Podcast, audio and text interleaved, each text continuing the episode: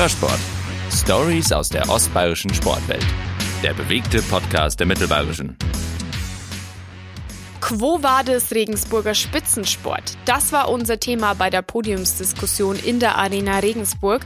Wir wollten Lösungsvorschläge für die aktuellen akuten Probleme der Spitzenvereine, wie sich Joachim Wohlbergs, Horst Meyerhofer, Astrid Freudenstein, Gertrud Malz-Schwarzfischer, Stefan Christoph und Ludwig Artinger positionierten oder eben auch nicht. Hören Sie in einer neuen Folge Hörsport. Hörsport wird präsentiert von Volvo Autohaus Bauer. Wir konzentrieren uns auf das, was uns überzeugt und das, was wir am besten können. Auf Volvo. Einen wunderschönen guten Abend, herzlich willkommen auch von uns. Wir sind also schon mittendrin in der Podiumsdiskussion Quo Vadis Regensburger Spitzensport. Herzlich willkommen hier in der Arena Regensburg. Herzlich willkommen auch an die Vertreter der Vereine, die heute auch mit hierher eingeladen haben. Und schön, dass Sie da sind, die Vertreter des Sportamts. Freut uns sehr, dass Sie sich heute die Zeit nehmen. Wir wollen also heute diskutieren über den Regensburger Spitzensport und Klaus Wodruber, mein Kollege, gleich die Frage an dich. Spitzensport, das ist uns heute ganz wichtig, dieses Wörtchen. Warum? Richtig, es geht heute Abend um Spitzensport. Sport wäre ein weites Feld. Wir könnten uns über äh, Nachwuchssport unterhalten, wir könnten uns über äh, Breitensport unterhalten, wir könnten uns über äh, Vereinsproblematiken unterhalten. Ähm, heute soll es explizit um Spitzensport gehen und ähm, wir haben es ja im Vorfeld auch ein bisschen, ein bisschen lanciert. Ähm, Spitzensport ist in Regensburg mehr, als man denkt. Ähm, es ist jetzt auf Initiative entstanden von einem Schwung von Vereinen, von sechs äh, Clubs, die hier dabei sind, aber es gibt noch wesentlich mehr. Es gibt Eiskunstläufer, es gibt Futsaler, die kurz vor der Einführung der Bundesliga stehen und, und, und. Äh, und es soll heute um die Rahmenbedingungen dafür gehen, ähm, wie man Spitzenleistungen in Regensburg forcieren kann und was die Politik dazu sagt.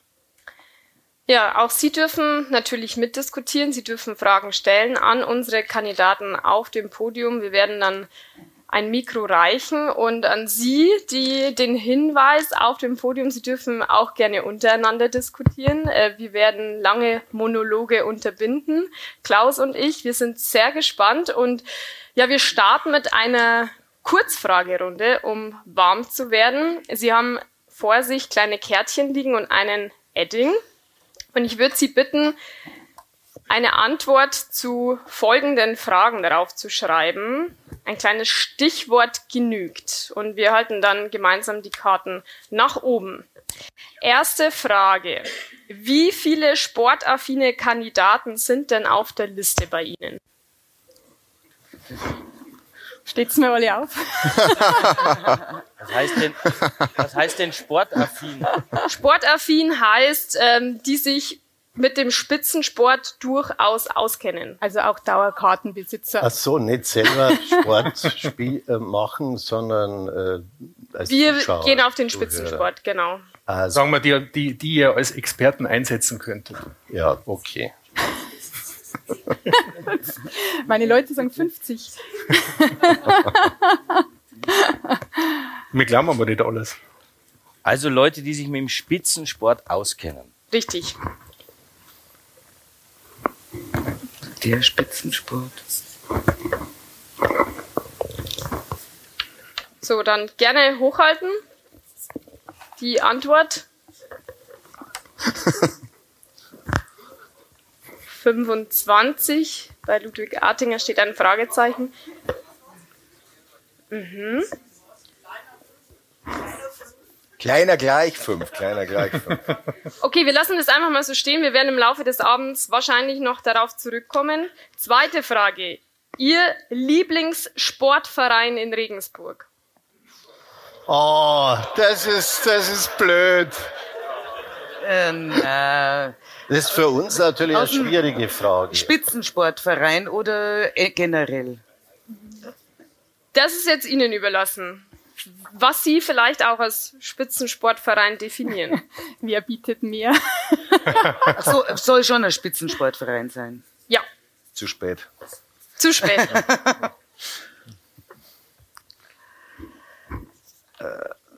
So, dann einmal das Kärtchen hochhalten.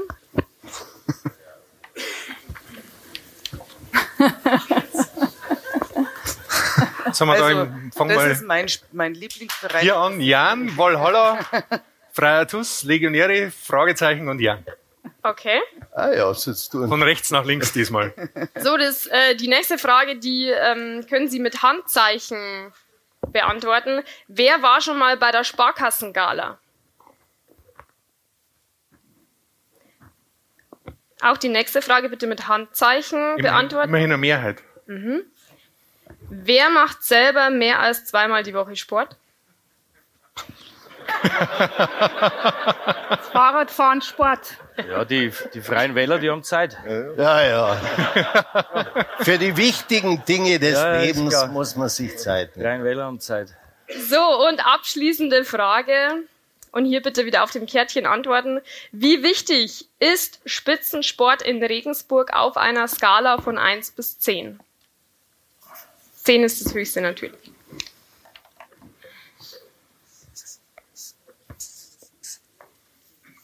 Och, Im Verhältnis zu was? Zu anderen Aufgaben. Zu anderen Themen, genau. zu anderen Themen. Also im Verhältnis zu anderen Themen. Ja, ja, eben. Das Ja, das- gehört ja dazu. Ja, So in, der, müsst ihr sagen. so in der Einordnung, ja. Eben. Zu den sonstigen politischen Themen. Man muss ein äh, Verhältnis zu irgendwas Ja. herstellen. Okay, wir sind gespannt. Einmal hochhalten.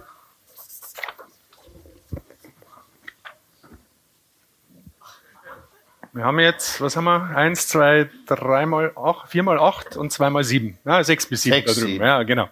Okay, vielen herzlichen Dank. Das ist schon mal eine gute Grundlage für den Abend heute. Und wir starten mit der einfachen Frage. Wobei so einfach ist sie eigentlich gar nicht zu beantworten.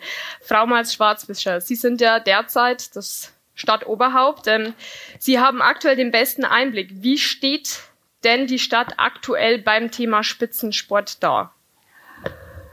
Ja, also wenn man die Einleitung jetzt äh, gehört hat, ganz, ganz schlecht. Ich habe da eine andere Einschätzung. Ich glaube, dass die Stadt sich auf einem sehr guten Weg befindet beim Thema Spitzensport. Äh, Und zwar deswegen, weil wir das als eine der Säulen in unserem, wenn man so will, Leitbild festgeschrieben haben, nämlich dem Sportentwicklungsplan, der ja ganz aktuell äh, neu fortgeschrieben worden ist. Und äh, da entgegen früherer Ansicht und, und allgemeinen Praxis äh, als kommunale Aufgabe, das ja nicht äh, festgeschrieben war und wir das aber trotz alledem in unserem Leitbild verankert haben als eine der Säulen. Insofern ist es schon mal von der, von der Grundeinstellung und vom, vom Hintergrund, vor dem die Stadt jetzt ihre Sportpolitik und ihre Sportförderung auch weiterentwickelt, äh, finde ich, stehen wir, sind wir da gut unterwegs aber auch, äh, wenn man an Investitionen denkt in äh, die Infrastruktur. Und das ist, glaube ich, eine der wesentlichen Voraussetzungen, auch damit Spitzensport überhaupt äh, sich weiterentwickeln kann. In der Stadt ist ja die Infrastruktur, sind ja die Stadien, sind ja die Sportstätten. Und auch da äh, sind wir ja jetzt deutlich äh, nach vorne unterwegs. Stichwort wäre jetzt Leichtathletikhalle oder Schwimmbad. Äh, aber es gibt auch noch andere Bereiche, wo wir uns neu auf den Weg gemacht haben, zum Beispiel äh, bei der neu jetzt möglichen Förderung für einzelne Athleten, die sich im äh, Spitzenbereich befinden oder auf dem Weg dorthin sind. Das klingt jetzt eigentlich alles ganz gut. Ähm, ich denke auch, dass dazwischen drin immer wieder mal Ansätze geht, gibt, äh, gibt. Nur wenn man sich so umhört bei den Vereinen, dann habe ich zum Beispiel keinen gefunden, der mal gefragt worden ist, was er denn braucht, um Spitzensport zu machen. Ähm, und Kann ich ähm, mir so gar nicht vorstellen, weil wenn ich gerade die Herren da vorne anschaue, die waren alle schon im Rathaus und haben lange Besprechungen äh, dort mit mir, aber auch mit den mit dem zuständigen Referenten und Amtsleiter geführt, wo es ganz genau darum ging, was sie brauchen. Aber die Initiative kommt halt meistens von den Vereinen dann. Und da muss man hinterher sein, um diesen Termin zu kriegen und dann schauen, ähm, was dann umgesetzt wird, in welchen, in welchen Zeitrahmen. Wir reden über Spitzensport und da geht's manchmal auch um, ich sag mal, flotte Entscheidungen. Wenn Sie ein Beispiel sagen, das ist mir jetzt zu allgemein. Also äh, ich habe von den Vereinen, also gerade von denen, äh, die tatsächlich schon, mit denen ich schon lange geredet habe, immer bloß großes Lob gehört über das Sportamt, die ja jetzt auch äh, personell anders aufgestellt sind zur Beratung der Vereine und äh, sich darum kümmern. Und das war immer hochgelobt, die Zusammenarbeit mit dem Sportamt. Also weiß ich jetzt nicht, was Sie konkret wissen wollen. Also wo zu wenig oder zu wenig schnell reagiert wird. Wir können ja und mal. gerade beim Sportentwicklungsplan, den ich ja gerade erwähnt habe, waren ja alle beteiligt. Also das war ja ein ähm, nicht was, was die Stadt jetzt von sich aus als Idee äh, mal so hinstellt, äh, sondern das war ja ein, ein Prozess, wo alle in Foren beteiligt worden sind. Wobei der Sportentwicklungsplan, da geht es um Sport, da geht es jetzt nicht explizit um Spitzensport. Aber auch das um ist der Spitzen- und das ist der Unterschied. Nein, nein, nein, es geht da auch um Spitzensport. Um ja, da glaube ich, können wir mal einen Einwurf, einen Einwurf von unten gleich mit dazu Ja, nehmen. Ich bin schon auf dem Weg. Gut, stimmt, deine Seite. Also natürlich äh, freuen wir uns alle über die Zusammenarbeit mit dem Sportamt, das ist vollkommen klar, und auch über die Termine mit der Bürgermeisterin, die wir natürlich anfordern mussten. Also die Initiative geht natürlich von uns aus, ist ganz klar, aber das soll ja nicht der, die Indikation sein. Ähm, es geht, glaube ich, darum, also ich spreche für das Eishockey in Regensburg, ähm, dass wir natürlich Schritte machen, aber wir halt Probleme haben, die wirklich strukturell ganz, ganz gravierend sind. Ähm, ich habe es eben schon erzählt, wer den Zeitungsartikel gelesen hat, wir hatten gestern Gespräche mit Verantwortlichen bei den Straubing Tigers und wenn die halt sagen, na ja, wir müssen schon 90.000 Euro im Jahr für das Stadion zahlen, aber dafür haben wir wenigstens die Catering-Rechte, ähm, dann die spielen in der ersten Liga und kriegen nur Fernsehgelder. Und wir sprechen halt davon, dass wir ein Vielfaches der finanziellen Belastung haben und man sich halt immer auch zurückzieht auf den Punkt, naja, wir können ja keine GmbH fördern und das ist ja das Stadtwerk, das hinten dran ist und das ist alles schwierig mit der Mietsituation. Ich verstehe, dass es da Sachzwänge gibt, das ist vollkommen klar. Aber ähm, die Sachzwänge werden auch in anderen Kommunen in ähnlichen Konstrukten halt einfach ausgeräumt. Und da versucht man halt da wirklich mit sehr, sehr weiten Schritten auch städtisch gesteuert, mit einer bewussten Willenserklärung zu sagen, wir wollen das. Und da gehen wir vielleicht einmal ein Risiko ein oder gehen einmal einen unorthodoxen Weg. Das ist eigentlich der Punkt, äh, um den es uns geht. Die Vereine werden gefördert, das funktioniert und das funktioniert auch gut. Das ist überhaupt kein Thema, steht außer Frage. Wir sprechen heute von Spitzensport. Und Spitzensport hat eben immer etwas mit ähm, Vergleichen in einer Liga zu tun. Und Regensburg ist im Eishockey mindestens ein Zweitligastandort. Das ist, gibt die Halle her, aber die Halle hat 20 Jahre eigentlich keine nennenswerte Sanierung erfahren oder auch keine Weiterentwicklung. Die Eisbereitung ist marode, das wird Ihnen jeder sagen. Es ist eigentlich dringender Ausbau der Businessbereiche notwendig. Es gibt äh, keine behindertengerechten Businessbereiche. Wir haben ganz gravierende Probleme. Wer schon mal gesessen ist in der Donauarena weiß, dass wer vorher noch keinen Bandscheibenvorfall gehabt hat, es nachher ganz sicherlich hat. Und wenn es meine Größe haben, dann brauchen sie eigentlich zwei Sitze, das vernünftig sitzen können. Ähm, das sind halt Bedingungen, wo uns als Stadt in Regensburg die anderen Vereine in unserer Liga so weit enteilt sind, dass, und es sind halt ein paar andere Gesellschafter der Eisbären auch da, und das kann ich sagen, weil das ist kein Geheimnis, wir jedes Jahr wirklich gar nicht so kleine sechsstellige Beträge in diesen ganzen Betrieb äh, schuften und ich selber, äh, ich darf es gar nicht laut sagen, ich habe das einmal bei einer Veranstaltung gesagt, da ist dann ein MZ gestanden, aber das darf ich meiner Frau nicht sagen, was das gekostet hat die letzten zwei Jahre, weil die gräbt mir im Garten ein. Und da wünschen wir uns halt auch eine wirklich sehr, sehr proaktive Unterstützung der Stadt und ein klares Bekenntnis. Bei uns besonders schlimm deshalb, wenn es keinen, keine Eisbären mehr gibt, in Regensburg gibt es ja keine IVR mehr. Der IVR lebt von der Kooperationszahlung. Bei uns hängt da auch der Breitensport dran. Und da ist halt unsere Erwartungshaltung, ähm, schnellere, wirklich aktivere Hilfe der Stadt. Man kann gemeinsam wirklich viele Lösungen diskutieren. Und äh, wenn die Stadt sagt, ihr müsst die GmbH in den EV eingliedern, damit wir uns fördern, äh, damit mit Förderung fließen können, dann werden wir zusammen eine Lösung finden. Das ist nicht das Thema. Aber momentan sind es sehr, sehr, sehr kleine Schritte, die zwar schon begonnen wurden und wo sich ein bisschen was tut, aber das reicht leider überhaupt nicht, weil wir bewegen uns noch so weit zu einem gleichen Punkt hin. Darf ich ganz kurz einhaken? Ja, das waren sehr, sehr viele Themen auf einmal. Ähm, ich würde da gern einhaken. Stefan, Christoph, Frau Freudenstein, Herr Artinger, Sie haben das teilweise bejaht, Sie haben genickt. Vielleicht Ihre Meinung dazu, zu diesem äh, Eishockey-Thema. Naja, das ist schon richtig. Wenn man in einer Liga spielt, dann äh, sollte man gleiche Chancen haben, äh, um sich äh, im Sport zu engagieren und nicht nur im wirtschaftlichen Bereich. Also Äh, die Eisbären zum Beispiel haben tatsächlich Nachteile, wenn es ums Catering geht oder wenn es um die Parkraumbewirtschaftung geht, verglichen mit anderen Vereinen. Das ist so. Also ich äh, rede ja dann mit anderen Oberbürgermeistern und frage brav ab, ob das überhaupt stimmt, äh, dass die anderen besser gestellt sind. Und äh, in der Tat äh, sagen mir die dann gerne, jetzt weiß ich, warum Regensburg dann doch immer so viel Geld hat, äh, wenn ihr beim Sport spart. Also das ist tatsächlich so. Andere Vereine äh, überlassen zum Beispiel, äh, andere Städte überlassen dem äh, Profisport zum Beispiel das Catering. Das bringt natürlich schlicht und ergreifend Geld oder die Bewirtschaftung äh, der Parkplätze oder erstatten komplett, also wirklich zu 100 Prozent äh, die Sportstättenmieten für die Jugendvereine. Also da gibt es schon Unterschiede. Würden Oder- Sie das vielleicht so durchsetzen wollen, wenn Sie gewählt Ja, also genau, man sollte äh, jetzt nicht das Blaue vom Himmel versprechen, aber einfach, dass die unsere Sportvereine auf dem gleichen Niveau starten können wie die anderen und was halt üblich ist. Also die Frage ist ja, sind die anderen unüblich oder sind wir unüblich? Und mein Eindruck ist auch, dass eher wir so ein bisschen äh, knapp dran sind, sozusagen bei den äh, Profi, bei den Wir, Profivereinen. wir hätten dann Beispiel. Zum Beispiel Heidenheim zahlt diesen einen obligatorischen Euro für die Stadionmiete im Jahr äh, beim Baseball zum Beispiel. Wäre das eine Möglichkeit, Herr Meyerhofer? Ich möchte vorweg schicken, dass die Voraussetzung dafür, dass die Stadt sich auch finanziell engagiert ist, ist, dass die Vereine auch und die Profiklubs auch funktionieren. Das war jetzt nicht bei allen Profivereinen in Regensburg über die letzten Jahrzehnte regelmäßig der Fall. Deswegen glaube ich, wäre es auch nicht besonders clever gewesen, wenn man, und da gab es ja schillernde Persönlichkeiten, ähm, jedes Mal, wenn jemand von denen gekommen wäre äh, und gesagt hätte, wir brauchen jetzt halt genauso viel Geld wie der andere Verein, der in der zweiten Liga Fußball spielt, wie zum damaligen Zeitpunkt der Jan Regensburg beispielsweise, ähm, oder auch bei den Eisbären, das gleiche Geld.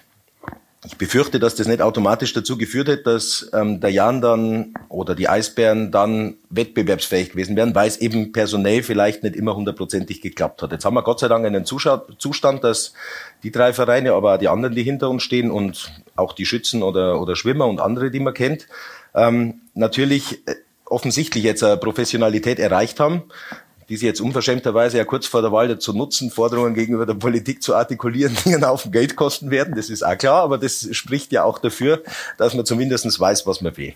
So, und das mit dem Vergleich verstehe ich auch mit den, mit den anderen Städten.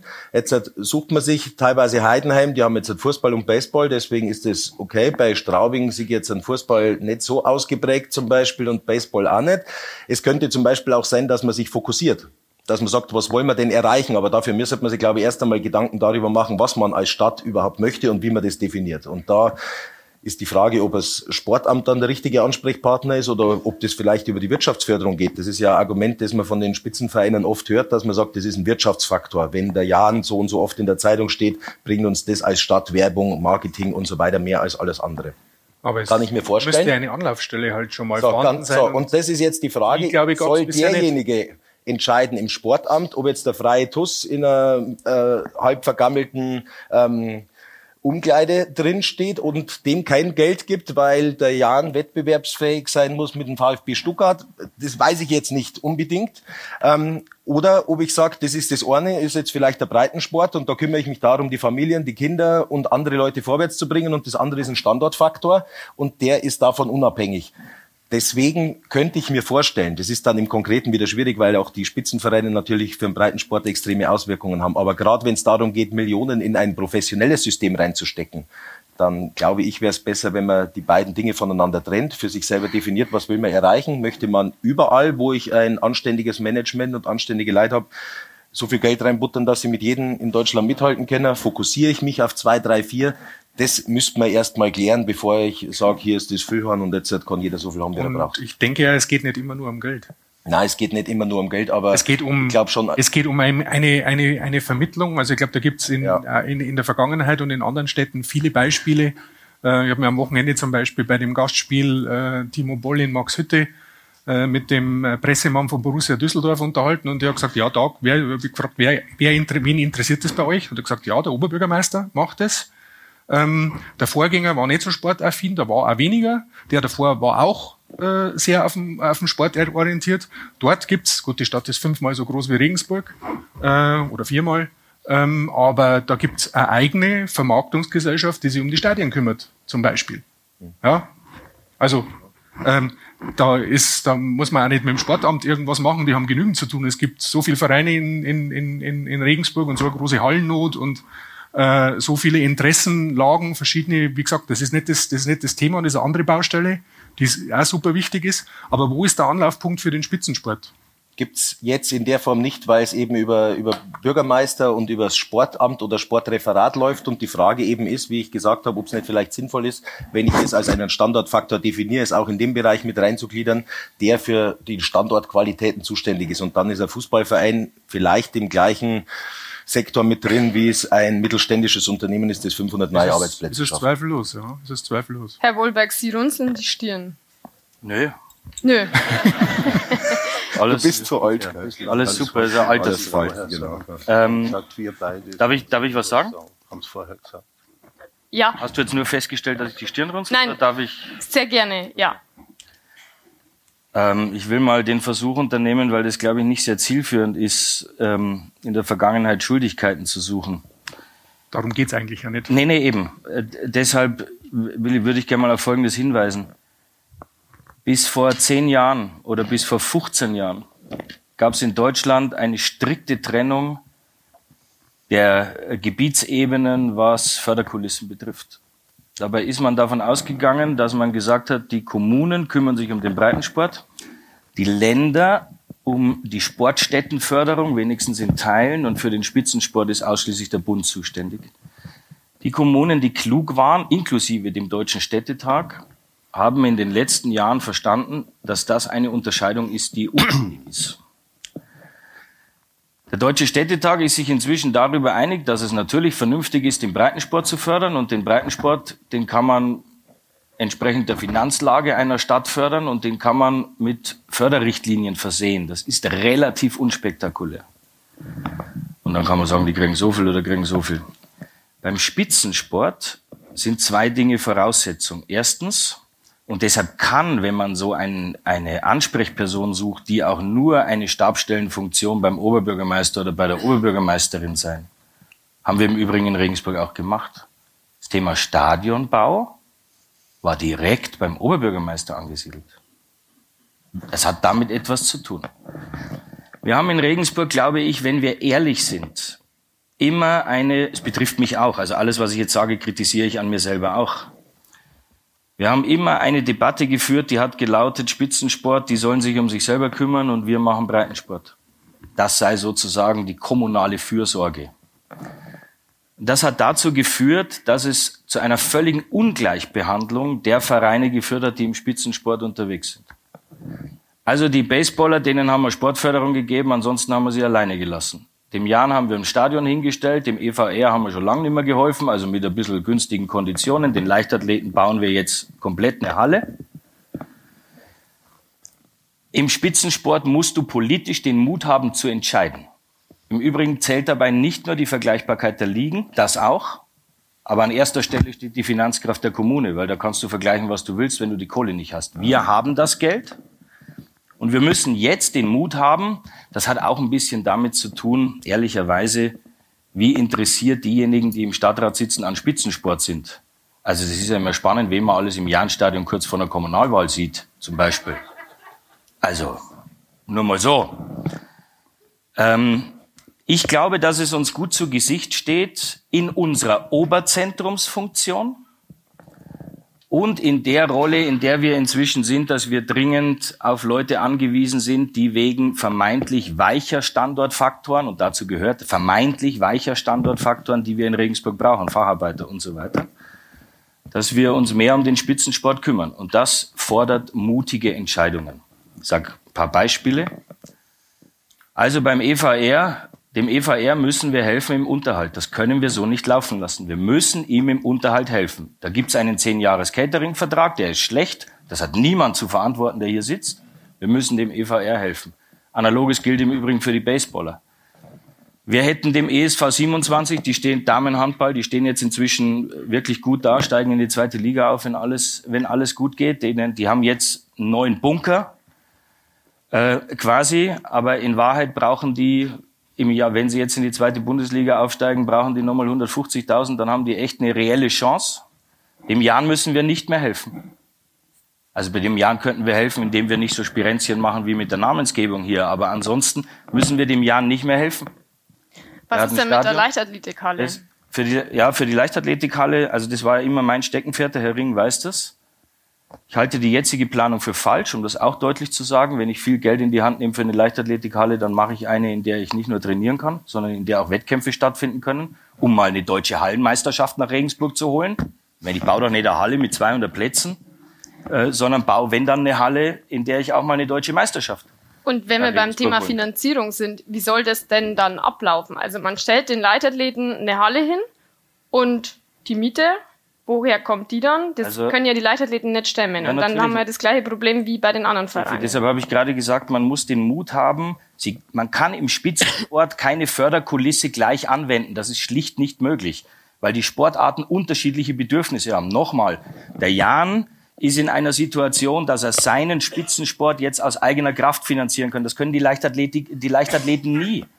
Wie da im Augenblick die Vertragsverhandlungen sind, das weiß ich nicht, aber da, mit denen wird man einen Vertrag ausverhandeln, der für die, der, der für die leistbar ist, hoffe ich zumindest. Also, oder ich bin sicher, dass das, dass das so passieren wird. Das hängt von der, von der Sportart ab, das ist doch völlig klar.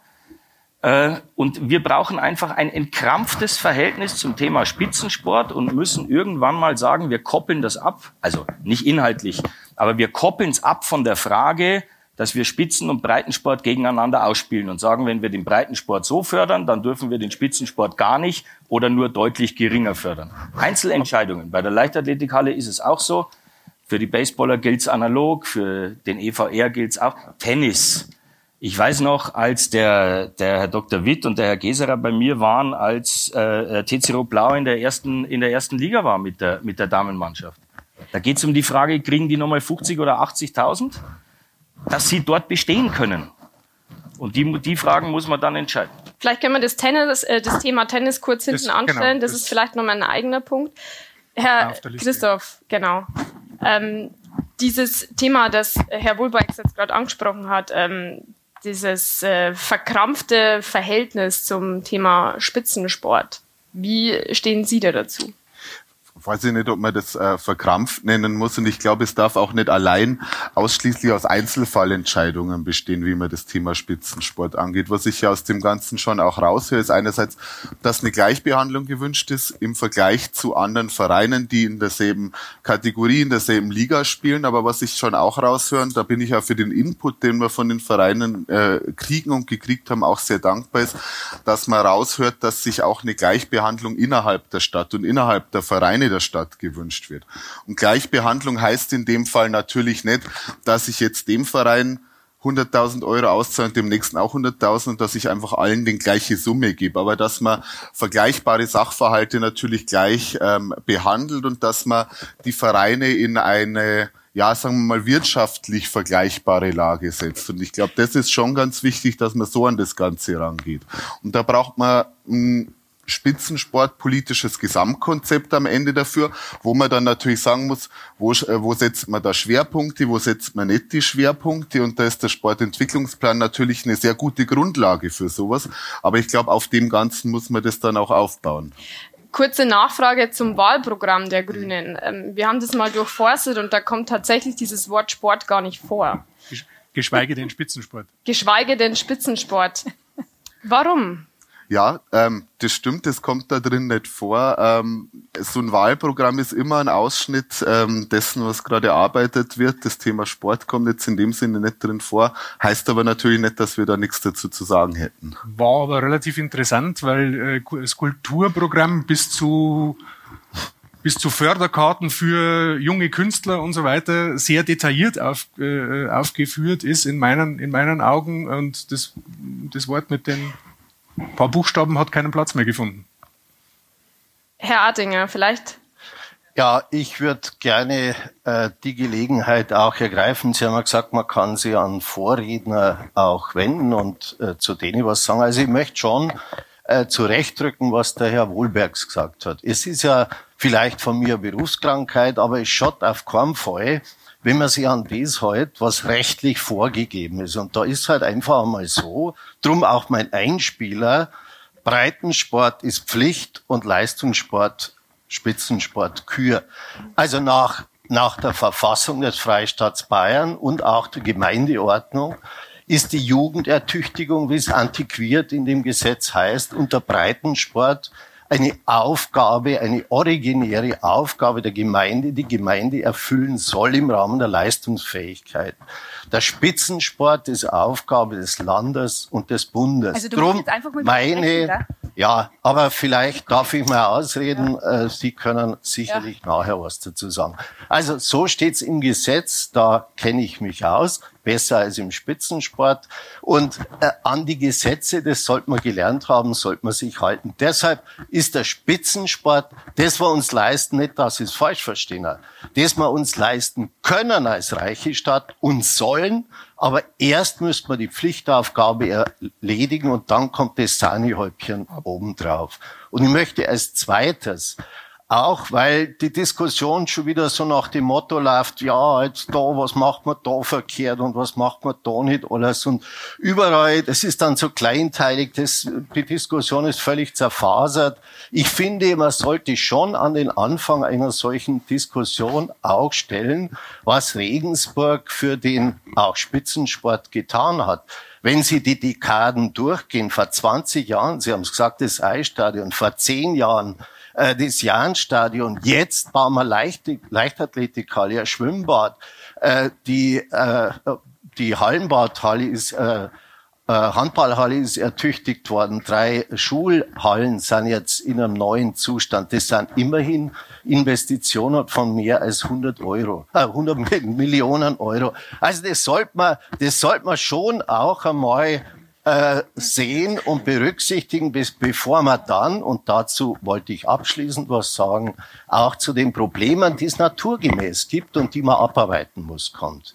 Ich habe Ihr Paper gelesen und äh, da muss man sich zu, ich habe die Stellschrauben erkannt, äh, das erstens die hohen Mieten aus Ihrer Sicht, der Sicherheitsdienst, zweitens, drittens FIP-Bereich zu kleinen Catering-Situation und so weiter, fehlender Fantreff, aber das äh, finde ich, da muss man sich eben zusammensetzen, eine passgenaue Situation für sie finden und ich möchte es auch nicht in Allgemeinplätzen belassen. Meines Erachtens ist ein Anhaltspunkt für die Lösung des Problems, indem er die Einnahmen bei Ihnen generiert, sprich die Catering-Situation verbessert, damit Sie da Ihre finanzielle Situation besser stellen können.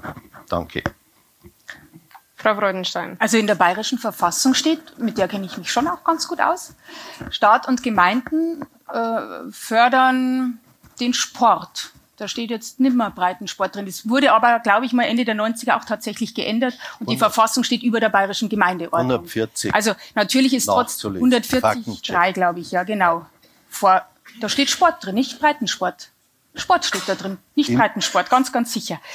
Äh, und deswegen Dann ist es natürlich. Sie Artikel 57 der Gemeindeordnung. Aber die Verfassung der Gemeindeordnung. Es ist egal, es, ist eine, es ist eine, es also, ist eine politische. Sie können mal viel erzählen, aber über Juristerei brauchen Sie mir nichts. Es ist eine politische Willensbekundung, die wir ja, ja. treffen. Und es ist ja eigentlich auch so, dass äh, Breitensport und Spitzensport zusammenhängen. Also ja. äh, der Punkt, glaube ich, Herr Oettinger, ist schon der, dass man das nicht getrennt voneinander sehen kann, weil wenn, äh, wann fangen die, die Burm das äh, Fußballspielen an? Nach der Fußball-WM.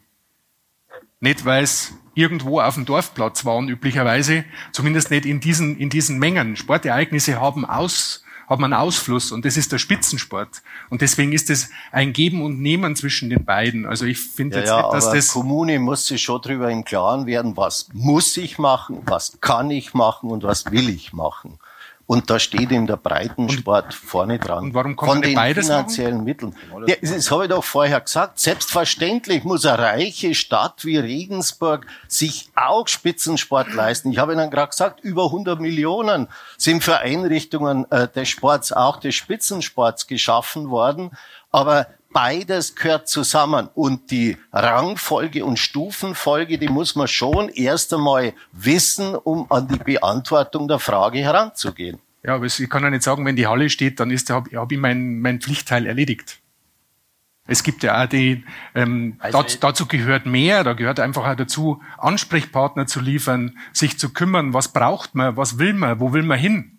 Äh, ich sehe jetzt nicht so unbedingt die, die große Richtung äh, wo man hin will und wo der Ansprechpartner dafür ist. Frau Malz-Schwarzwischer, Sie haben sich Ja, ich wollte, ich wollte jetzt äh, ganz äh, direkt was sagen zu dem äh, Sahnehäubchen und zu dieser Diskussion. Ich glaube, wir müssen noch eine für mich jedenfalls wichtige Unterscheidung auch treffen. Für mich ist äh, stimmt es vollkommen, dass äh, Breitensport und äh, Leistungs- und Spitzensport zusammengehört und ganz eng zusammenhängt. Und, zwar, und ich sehe da auch die Kommunen tatsächlich auch in der Pflicht und zwar deswegen, weil ich den wenn man, wenn man weiß, dass wir in Regensburg äh, 12.000, äh, über 12.000 Kinder und Jugendliche haben, die im Verein, die im Verein Sport treiben und dann auch noch jede Menge, die sozusagen individuell in der Freizeit Sport treiben und äh, die Erwachsenen dann noch hochrechnet, die Sport treiben, dann äh, kommt man auf Zahlen, die sagen, fast jeder, fast jeder, vielleicht mit Ausnahme von denen, die hier jetzt oben sitzen, treibt in irgendeiner Art und Weise Sport. Und Sport ist unglaublich wichtig für die Gesundheit, für das Lebensgefühl und für die, ja, auch die Lebensqualität in einer Stadt, dass dann Möglichkeiten auch bestehen, dass Sport getrieben werden kann und Leistung Leistungssport. Und Spitzensport ist immer was, was das Ganze auch noch hochzieht. Also was äh, Vorbilder schafft, wo man dann hin, äh, wo die Kinder wissen, wo ihr Ziel ist, wo sie Vorbilder äh, haben. Und deswegen muss man unbedingt genauso. Und deswegen haben wir es auch in unseren Sportentwicklungsplan reingeschrieben und tun das im Übrigen auch schon. Vielleicht, man kann immer drüber reden, auf welchen Feldern das noch möglich wäre und wo man da noch äh, zulegen kann. Aber wir haben da, wir sind da weit entfernt von der äh, von der Idee, die früher mal da war, dass die Stadt nur für den Breitensport zuständig sei, weit entfernt davon. Aber ich finde eine Entscheidung schon noch wichtig, auch gerade für die Gelder. Das sind ja alles öffentliche Gelder, die wir da aufwenden und ganz wichtig auch im Rahmen der Leistungsfähigkeit, also immer auch in dem, was man so freiwillige Leistungen nennt, unterwegs. Äh, man muss die Unterscheidung äh, schon äh, auch noch ähm, machen zwischen äh, Leistungs- und Spitzensport und Profisport. Und wenn wir, wenn wir im Profibereich unterwegs sind, äh, wo ganz andere Bedingungen herrschen, da sind wir dann schon nicht mehr in der Verpflichtung, auch nicht mehr in der Verpflichtung, äh, die uns von der Verfassung äh, äh, vorgegeben ist, uns um den Sport zu kümmern im Rahmen unserer Leistungsfähigkeiten und auch von der Gemeindeordnung, da sind wir da weit weg. Und da glaube ich, muss man wirklich neu denken, so wie äh, der Kollege Meyerhofer das gesagt hat, dann muss das vielleicht in einem anderen, auch gedanklich in einem anderen Bereich angesiedelt sein, als jetzt diese Sportförderung. Äh, dann ist es Wirtschaft, dann ist es Wirtschaftsförderung, dann ist es eben genau. in einem komplett anderen äh, Bereich angesiedelt. Und äh, ich, glaub, ich maß mir jetzt nicht an zu sagen, ich sei ja Sportexpertin, aber ich bin zumindest der Expertin dafür, was viele Menschen in Regensburg bewegt. Und da gehört Sport schon zu den, zu den wichtigen Themen. Deswegen war das auch die acht hier auf dem, auf dem Zettel. Und ähm, wir fördern tatsächlich Leistungs- und Spitzensport. Und das betrifft jetzt nicht nur die sogenannten Publikumsvereine, wo alle Menschen hinrennen, sondern das betrifft auch Einzelsportler, wie zum Beispiel jetzt äh, unsere zukünftigen Olympiateilnehmer von den Schützen, wo man äh, vielleicht einmal was hört, äh, wenn sie wirklich äh, äh, bei Olympia Erfolg haben und dann das aus der medialen und öffentlichen und äh, es wissen nur die Spezialisten, die ohnehin zu den äh, Schießveranstaltungen gehen, äh, was da passiert. Und ich finde, äh, da würde ich ganz kurz einhaken. Ja. Ähm, Thema Olympia und Einzelsportler, also Einzel Spitzensportler, Amateur, Spitzensport, Leistungssport, Spitzensport, ja. Spitzensportler, Leistungssportler, die bei Olympia dabei sind in diesem Jahr. Sollte man vielleicht nur den, die Wortmeldung gehört da dazu, oder? Ja, zu Genau, dann machen wir, machen wir die zwei noch und dann mhm. hupfen wir weiter. Ähm, Joachim Wohlbergs. Ähm, jetzt machen wir genau die Diskussion hier am Podium, vor der ich vorher gewarnt habe. Jetzt spielen wir Spitzensport gegen Breitensport aus. Das halte ich, ich nicht für. Habe ich, ja, das habe ich äh, das Frau Bürgermeisterin auch nicht vorgeworfen. Ich habe mich allgemein dazu geäußert, dass ich den Eindruck habe, dass das jetzt gegenseitig ausgespielt wird, auch mit einer Bemerkung wie zum Beispiel, wenn etwas Profisport ist, geht es uns nichts mehr an. Das habe ich nicht gesagt. Ja, das ich habe gesagt, das ist eine andere Baustelle. Nein, das hängt natürlich immer davon ab, äh, über welchen Profisport reden wir. Also über den Fußballer in der zweiten Liga brauchen wir nicht reden. Aber es gibt andere Profisportarten, da muss man natürlich eine Förderkulisse aufbauen, das ist ja klar. Ist ja auch unstrittig. Verfassung hin oder her. dass eine, es gibt im Übrigen Kommunen, die machen im Breitensport viel weniger als im Spitzensport, das gibt's auch. Die haben sich bewusst dazu entschieden, sie fördern einen oder zwei Vereine und aus bestimmten Gründen, zum Beispiel aus, aus Marketinggründen oder aus Stadtimagegründen, also es gibt's alles.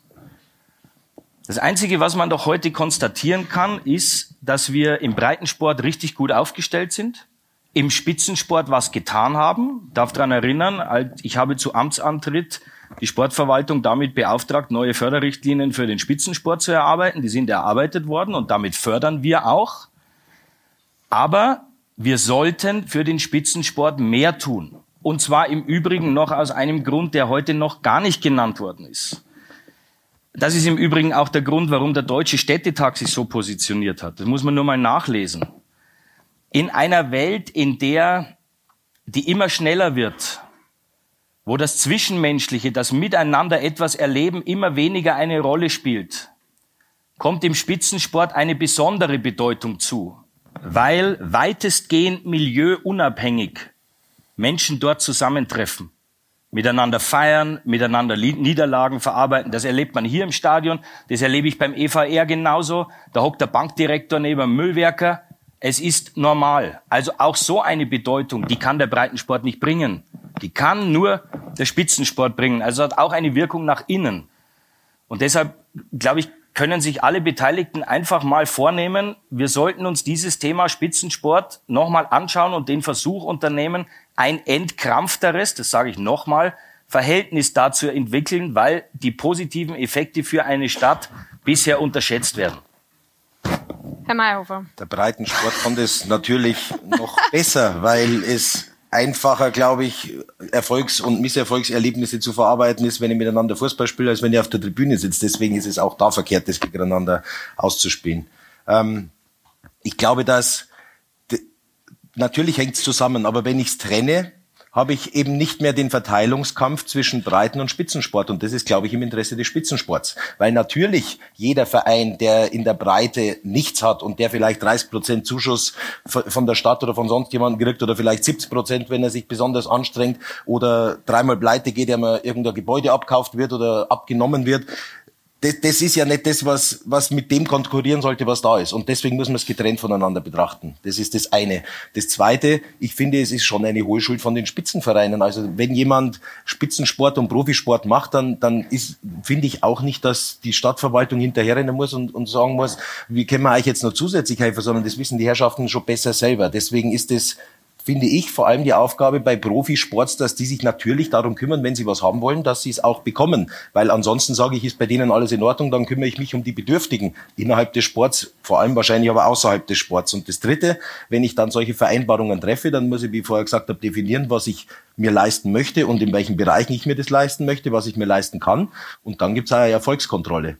Das heißt, ich gebe nicht Geld dafür, dass jemand Spitzensport anbietet, sondern dafür, dass er mir ja ein Versprechen macht. Also er sagt, wir sind ein Riesenmagnet für die Stadt, indem wir so und so viele Zuschauer haben, indem wir so und so viel Gewerbesteuer bezahlen, indem wir so und so viel Follower auf Instagram haben, indem wir so und so viel Jugendarbeit leisten. Und wir garantieren, versprechen, unterschreiben hier, wenn du uns so und so und wir die Möglichkeit in der Halle, im Stadion und sonst wo kriegen, selber das und das zu machen, dass wir auch in den nächsten Jahren diesen Weg gemeinsam einschlagen. Und ihr dürft es dann auch überprüfen, weil wenn ich einen Profisport habe und wenn ich jemanden habe, der das erwartet, ist ja auch dann oft gleich das Nächste, da kommt dann die Stadtverwaltung daher und meint mit uns Profis ähm, auf Augenhöhe über solche Sachen verhandeln zu können, die haben doch davon gar keine Ahnung. Stimmt vielleicht manchmal, aber dann muss ich mir auch selber verpflichten, gegenüber der öffentlichen Hand, die ja mit Steuergeldern das Geld ausgibt, dass ich denen gegenüber Rechenschaft ablege. Und wenn man das gemeinsam vereinbart, so weit waren wir ja noch gar nicht. Bisher war es immer nur, wer gerade am lautesten geschirrt hat, hat vielleicht einmal was gekriegt. Deswegen ist es ja völlig richtig, dass wir hier definieren, was wir wollen und dass wir das alle miteinander machen. Und dann gibt man hoffentlich das Geld an der richtigen Stelle aus oder noch besser, nimmt das Geld zusätzlich an der richtigen Stelle ein, um es anders zu verteilen. Das könnte das Catering sein, das war bei meinem Einspieler damit gemeint, das kann aber genauso Vermarktungsmöglichkeiten beim Jahnstadion sein. Also man muss nicht nur mehr Geld ausgeben, man sollte vielleicht auch versuchen, mehr einzunehmen. Also dieses ähm, Hohlschuld der Vereine, man pflegt doch auch zu, zu sehr großen Arbeitgebern am Ort einen ständigen Kontakt und fragt gelegentlich, ist alles in Ordnung? Oder man geht doch auch zu den Hochschulen vor Ort und fragt gelegentlich, ist alles in Ordnung? Also diesen ganz normalen Kontakt, das glaube ich, ist schon wichtig, zumal es ja ein Geben und Nehmen ist. Die Stadt profitiert ja davon. Es ist ja nicht so, dass nur der Sport, der Spitzensport etwas von der, von der Politik möchte, sondern die Politik und vor allem die Stadt profitiert ja wahnsinnig vom Spitzensport. Das ist jetzt wirklich auch im Falle von Regensburg, äh, womit strahlen wir denn überregional momentan noch? Das ist tatsächlich und erfreulicherweise momentan der Sport in erster Linie. Deswegen ist es natürlich etwas, wo die Stadt natürlich ein ähm, ureigenstes Interesse daran hat, auch mal zu fragen, ob es eigentlich ordentlich läuft. Das denke ich schon. Dass der Sportentwicklungsplan da ausreichend ist, ist glaube ich nicht, weil da steht der Spitzensport eigentlich fast überhaupt gar nicht drin.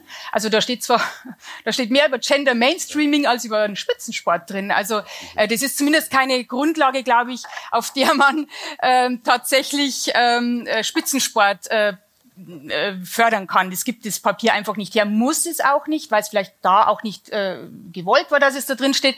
Das ist einfach eine politische Willensbekundung. Aber ähm, es könnte die, dann vielleicht die, die, die ja einen Entwicklungsplan geben. Genau, die Schwerpunktsetzung, die vorher schon mal angesprochen wurde. Ich glaube nicht, dass eine Stadt, die so groß ist wie Regensburg, momentan zu viel Spitzensport hat und dass man sich unter, also irgendwie entscheiden müsste zwischen den Sportarten. Das glaube ich nicht. Das wäre auch wirklich schwierig, weil wenn die Leistung schon mal hier ist, zu sagen, euch fördern wir und äh, euch nicht, das ist echt eine schwierige Geschichte. Momentan ist es aber leider ein bisschen so, die Legionäre, das muss man wirklich sagen, die haben investiert in einem Ausmaß. Äh, das ist ganz und gar ungewöhnlich. Also mit Baseballern anderer Städte habe ich ganz gute Kontakte. Das gibt es eigentlich fast nirgends, dass ein Verein von sich aus eine so riesige Investition leistet und die dann auch brav über Jahre hinweg abstottert, ohne, ohne wirklich ähm, greifbare Hilfe äh, seitens der Stadt. Die spielen eigentlich fast alle in kommunalen Anlagen.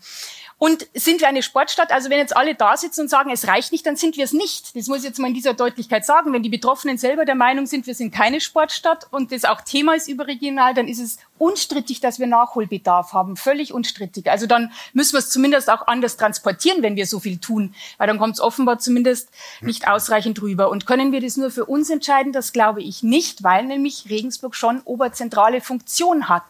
Das ist auch im kulturellen Bereich so. Also mein Vater, geboren 22, 32 hat immer noch erzählt, äh, als er am Leben war, wie er in den 50er, 60er Jahren äh, aus dem tiefsten Niederbayern zum Jahr nach Regensburg ist und welches wahnsinnige äh, Gefühl das war, offenbar bis äh, ins südliche Niederbayern hinein zum Jahren zu fahren. Und dahin müssen wir schon auch wieder kommen, dass wir die, das Oberzentrum sind natürlich auch für den Spitzensport in Ostbayern, sonnenklar. Und da haben wir schon noch Luft nach oben. Evi, würde an der Stelle vielleicht gerne mal ja. würde ganz kurz, bevor du einhakst, Frau Freudenstein, wenn Sie von Nachholbedarf sprechen, konkretisieren Sie das doch mal. Was sind Ihre Visionen? Wie würden Sie das Ganze anpacken? Naja, ich bleibe jetzt mal zum Beispiel bei den, äh, bei den Legionären, ähm, da kenne ich die Situation ganz gut. Wenn die jetzt einen Trainingsbedarf haben und wir eine Leichtathletikhalle bauen, dann können wir nicht wieder sagen, äh, kümmert euch selber drum, wo eure Sportler trainieren. Dann brauchen die natürlich eine Möglichkeit, ähm, zu trainieren. Das ist, glaube ich, sonnenklar. Also, und wir müssen in den Bereichen, die ja schon angesprochen waren, zum Beispiel äh, Catering, Parkraumbewirtschaftung, Spielstätten mieten, Sicherheitsauflagen, mal wirklich schauen, was ist hundertprozentig notwendig und wo kann man vielleicht auch mal ne, äh, uns an das Niveau anderer Städte angleichen. Das ist ja einfach nur der Punkt. Keine bessere äh, Besserstellung, sondern einfach so, wie auch andere Städte ihre jeweiligen Sportarten behandeln, nicht mehr und nicht weniger. Herr Attinger. Die Frage haben ja auch das Geld. Die Frage war ja jetzt konkret, äh, wie zum Beispiel den Legionären geholfen werden könnte. Wir haben ja miteinander geredet und Sie haben ja da Papier an alle, denke ich auch, äh, verschickt. Sie äh, bemängeln eigentlich zwei Dinge. Zum einen, dass sie Unterhalt für die von ihnen ausschließlich finanzierte Halle äh, zahlen müssen und dann eben zum anderen diese fehlenden Trainingsmöglichkeiten. Äh, also da meine ich schon, das kann nicht sein, wenn wir jetzt in Regensburg eine neue Leichtathletikhalle bauen, also zusätzlich Trainingszeiten dazukommen, neben Neue Kreuzschule, AMG und so weiter, was man alles noch äh, geschaffen, geschaffen hat, äh, da muss für die Legionäre Platz sein, dass die irgendwo Trainingszeiten finden, ist völlig klar. Was die Halle anbelangt, also das sehe ich schon ein bisschen differenziert. Ich bin überzeugt, Sie haben Ihre guten Gründe gehabt, warum Sie nur, sage ich jetzt mal, die Sportförderung ist gleich, steht da in Ihren Zahlen drin, 30 Prozent in Anspruch äh, genommen haben bei der Finanzierung und dann nicht eine Miete zahlen, sondern äh, Zins- und Tilgungszahlungen leisten. Dafür aber das sind wir jetzt bei die Eisbären, das ist äh, der Kritikpunkt, ja, dafür selber Einnahmen generieren können, indem sie zum Beispiel äh, ein Lokal in ihren Räumen haben und Mieteinnahmen erzielen und, und, und. Das ist ja gerade das, was jetzt äh, zum Beispiel die Eisbären, die ihr städtisches Stadion haben, bemängeln, weil sie nicht nur zusätzlich Einnahmen generieren. Also da, glaube ich, äh, muss man das Ganze durchaus differenziert sehen. Aber ich bin bei Ihnen, was die Trainingsmöglichkeiten anbelangt, so muss unbedingt eine Lösung gefunden werden.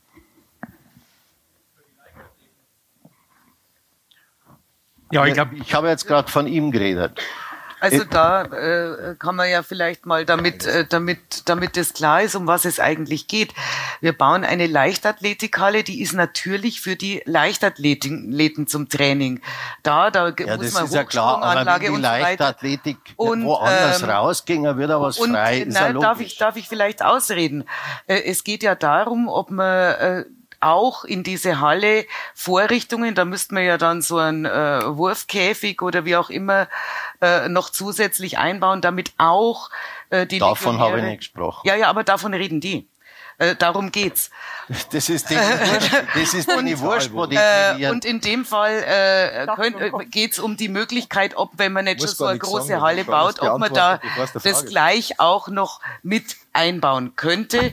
Äh, das muss man halt prüfen, ob das geht, ob das dann äh, praktisch vom Platz her und vom räumlichen Angebot her und von der, äh, von den, wenn man gleichzeitig trainiert mit den anderen, ob das auch geht. Aber die einen sagen ja, die anderen. Ich glaube, da wären wir jetzt relativ speziell, aber, was diese Probleme. Ja, ja, nein, nein, ich möchte aber, Problematik aber das war ja, naja, aber das war ja das, was der Kritikpunkt ja, war, wenn die Stadt schon Millionen in die Hand nimmt, warum sie dann das nicht mit einplant. Also erstens, erstens heißt es ja einmal Leichtathletikhalle und da muss man aufpassen, dass man halt, was weiß ich, wir hatten eh in Regensburg mal eine gute Weitspringerin, im Winter Weitsprungtraining in Regensburg. Genau. Macht genau. man halt in der Halle äh, weil es draußen in der, an der Uni wahrscheinlich schwer ist, in, das, ja. in, den zugefrorenen ja, Sand zu springen. Ähm, und man geht auch nicht einfach aus der Halle raus, weil die äh, Leichtathleten eigentlich bisher vorwiegend aus Läufern bestanden, die äh, im Winter auf den Winzerer Höhen laufen können oder irgendwo um eine Bahn rumlaufen können und sich jetzt so organisiert haben, dass eben auch Sprinter dabei sind. Auch Sprinter können nicht auf den Winzerer Höhen trainieren und können auch nicht auf der Bahn im, im Winter trainieren, sondern die müssen in einer speziellen Halle eigentlich drin, äh, trainieren. Und untergegangen ist natürlich auch wieder die, die, die Geschichte mit dem, ähm, wenn 199 Zuschauer zugelassen sind, äh, und wir haben demnächst dann irgendwann dann doch eine Halle stehen, die wie immer über Jahrzehnte eigentlich diskutiert worden ist, so wie das Fußballstadion, so wie das Eishockeystadion und so wie auch die Leicht Leichtathletikhalle. Also ähm, da, wenn heute eine Generation sich einbildet, bei Olympia zu starten, dann geht es frühestens 2050 äh, nach den äh, Regensburger Planungen bisher, weil es hat immer zwei, drei Jahrzehnte gedauert, bis das Ding gestanden hat. Und da geht's jetzt darum, sich halt neu auszurichten und eben auch, wie es die, die LGT Finanz ja schon gemacht hat mit ihren, mit ihren Langsprintern. Und jetzt heißt wieder, es ist anders und äh, eine größere Veranstaltung findet hier nicht statt, obwohl man was hat, was in Bayern einzigartig ist. Oder wenn ich nach Maxhütte fahren muss, um Timo Boll anzuschauen, weil es in Regensburg einfach nichts Adäquates gibt. Du kannst die Donauarena mitten, aber wer, wer übernimmt das, wer übernimmt das Finanzrisiko? Äh, die Donauarena zu mieten und 5000 Leute zu haben, wenn du vielleicht zweieinhalbtausend haben könntest. Ich habe das in Maxhütte gesehen. Hast du in Regensburg kaum die Bedingungen. Ich habe in anderen Städten gesehen, da gibt's Hallen mit rundum, mit rundum Tribüne für 2000, 2500 Zuschauer. Da könnte man wunderbar Handball, Volleyball, Basketball spielen. Das geht in Regensburg rein gar nicht, weil in den äh, äh, Schulturnhallen, das sind Schulturnhallen. Es sind keine Orte für Spitzensport. Da muss man improvisieren. Ja. Also, also ja, ich schmeiß das jetzt mal als These in den äh, Raum. Ja, bitteschön. Äh, gefordert war immer eine Trainingshalle und versprochen war immer eine Trainingshalle. Und es war, äh, ich meine, ich kann jetzt nicht äh, alles beantworten, was in den letzten 20, 30 Jahren vielleicht äh, falsch geplant worden ist und äh, sehe mich da auch nicht in der Pflicht, äh, dafür zu stehen. Aber was gefordert war, war eine Trainingshalle. Und man muss schon, äh, es heißt immer, die Stadt Regensburg kann das leisten, die Stadt Regensburg kann das leisten. Wir haben äh, uns schon im letzten Jahr darüber unterhalten, äh, dass, also, und auch ist auch gerade von den Medien äh, jeder wahrscheinlich gefragt worden, äh, wo sind Ihre Prioritäten, wo setzen Sie Ihre Prioritäten, weil wir haben ja jetzt äh, einen Einbruch bei der Gewerbesteuer. Wir haben jetzt seit letztem Jahr 50 Millionen weniger, als wir vorher gedacht haben. Die haben wir nächstes Jahr auch weniger äh, und wo sind ihre Prioritäten. Gleichzeitig haben wir jetzt einen Wahlkampf, wo auf allen Feldern allen alles versprochen wird. Das heißt, äh, wenn wir wenn wir den nächsten Haushalt aufstellen, dann müssen wir zu dem, was wir ohnehin schon geplant haben, in jedem Feld Millionen draufsatteln. Also da äh, verstehen Sie, was ich, ich meine? Ja, ja, natürlich. Und, kann, und wir haben, es, wir haben, ich denke, es geht nicht immer bei der Geld. Bei der Planung jetzt. Das geht sicherlich nicht, dass man jedem sagt, da gibt's 10 Millionen mehr und da gibt's Naja, aber jetzt fragen Sie mal den Herrn Dr. Hage, was es mehr gekostet hätte. Die sind herumgefahren, haben sich andere Hallen angeschaut, äh, was es mehr gekostet hätte, ein Europameisterschaftstaugliches von den Zuschauerzahlen mit Rundumtribüne, äh, Leichtathletikhalle hierher zu bauen. Also ich meine, äh, sind wieder immer noch mal ein paar Millionen mehr. Und das Versprechen war eine Trainingshalle und die Forderung war auch von den, von den Vereinen eine Trainingshalle. Und wir bauen jetzt eine Halle, die für Jugendmeisterschaften von den Zuschauerzahlen her geeignet ist. Oder, Dr. Hage? Bis süddeutsche Meisterschaften ohne Probleme. Okay, jetzt wenn man deutsche Meisterschaften will, wenn man Europameisterschaften will, dann müssen wir den Wettbewerb äh, in die Tonne treten, äh, müssen uns vielleicht noch eine andere Fläche suchen, müssen das Bad woanders hinbauen und bauen da so eine richtig große. Also ich glaube nicht, äh, dass man das jetzt im Wahlkampf versprechen sollte. Ich würde da ganz kurz einhaken. Ich glaube, das Thema Leichtathletikhalle ist vielleicht nur eine eigene Diskussion. Wahrscheinlich. Ähm, ich wollte eigentlich vorhin mal äh, nach unten und wollte einen aus dem Publikum fragen, ja, ist eine Sportstadt, es passt alles so, wie es ist, und einen, der sagt nein. Und warum kurz? Haben wir sowas? Mag sich jemand melden? Ja oder nein? Ich habe noch eine Frage dazu. Ah, okay. Wie definieren Sie den Begriff Sportstadt? Das ist eine interessante Frage. Das ist äh, so, wie es momentan ist, ist die Stadt für Spitzensport geeignet. Reicht es so, wie wir es haben? Ja, wir reden, Sportstadt, Sportstadt wird ständig als Begrifflichkeit verwendet. Ständig von Politikern, wo immer, wo immer man hinkommt, redet man von Sportstadt, Sportstadt Regensburg. Äh, Spitzensportstadt Regensburg, denke ich, sind wir noch nicht.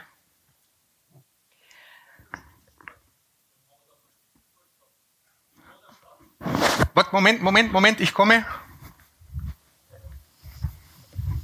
Wo sind wir? Bitte kurz am Mikrofon, weil. Ich habe gerade gesagt, dass in Regensburg Spitzensport betrieben wird und dass wir Spitzensportler haben. Wieso sollen wir dann kein Spitzensportstadt sein? Sind wir natürlich. Die Frage ist, ob es auch ausreichend ist, ob wir die Zukunft auch. Ob der, ob der Spitzensport genügend, genügend Ansprechpartner hat, ob er zufrieden ist. Ich glaube, die, der, die Grundlage der Diskussion ist auch, dass der Spitzensport in Regensburg sagt, es ist schwierig. Schon, das ist einfach ist hm? das für die Ganz einfach, wer könnte es ja. Das ist eine spannende Frage. Ja, ich möchte mich jetzt auch kurz mal äh, dazu äußern, weil Sie gesagt haben, Trainingsmöglichkeiten. Also gerade bei den Baseballern ist es im Winter eigentlich ein ständiges Ringen. Äh, sobald man draußen nicht mehr spielen kann, dauert es ungefähr ein gutes Monat bis zwei, bis die, bis die Kinder es im Breitensport und ohne Breitensport gibt es auch keinen Spitzensport ja, umgekehrt, ja. Äh, bis überhaupt mal die Trainingsmöglichkeiten ja. zugeteilt sind. Dann ist schon fast Weihnachten und im Endeffekt wertvolle Trainingszeit geht verloren, die in der nächsten Saison einfach fehlt. Das Weitere ist, dass im Endeffekt die Baseballkinder, also wir reden hier von Kindern, wo die Eltern im Endeffekt erstmal eine Haftungsausschlusserklärung unterschreiben müssen, dass sie überhaupt eine Halle nutzen können, die eigentlich ausrangiert ist, die kalt ist, die den Spitznamen Eishalle hat. Ja, also gerade, dass keine Eisfläche drin ist, die bildet sich normalerweise selber ab in der Jahreszeit. Jetzt um die Zeit ist es innen kälter als außen, die keine sanitären Anlagen, hat. Und da trainieren unsere Kinder, gehen im Endeffekt einen dunklen, nicht beleuchteten Weg zu der Halle innerhalb einer alten Kaserne. Aber wir haben alle einen Haftungsausschluss unter, unterschrieben. Und dann reden wir davon, wir haben genügend Trainingsmöglichkeiten. Haben wir definitiv nicht. Das ist eine, eigentlich ist es peinlich, sowas, was wir da betreiben.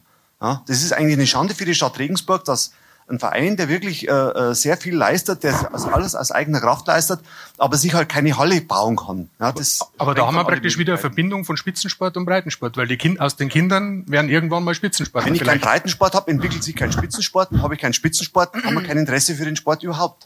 Ja.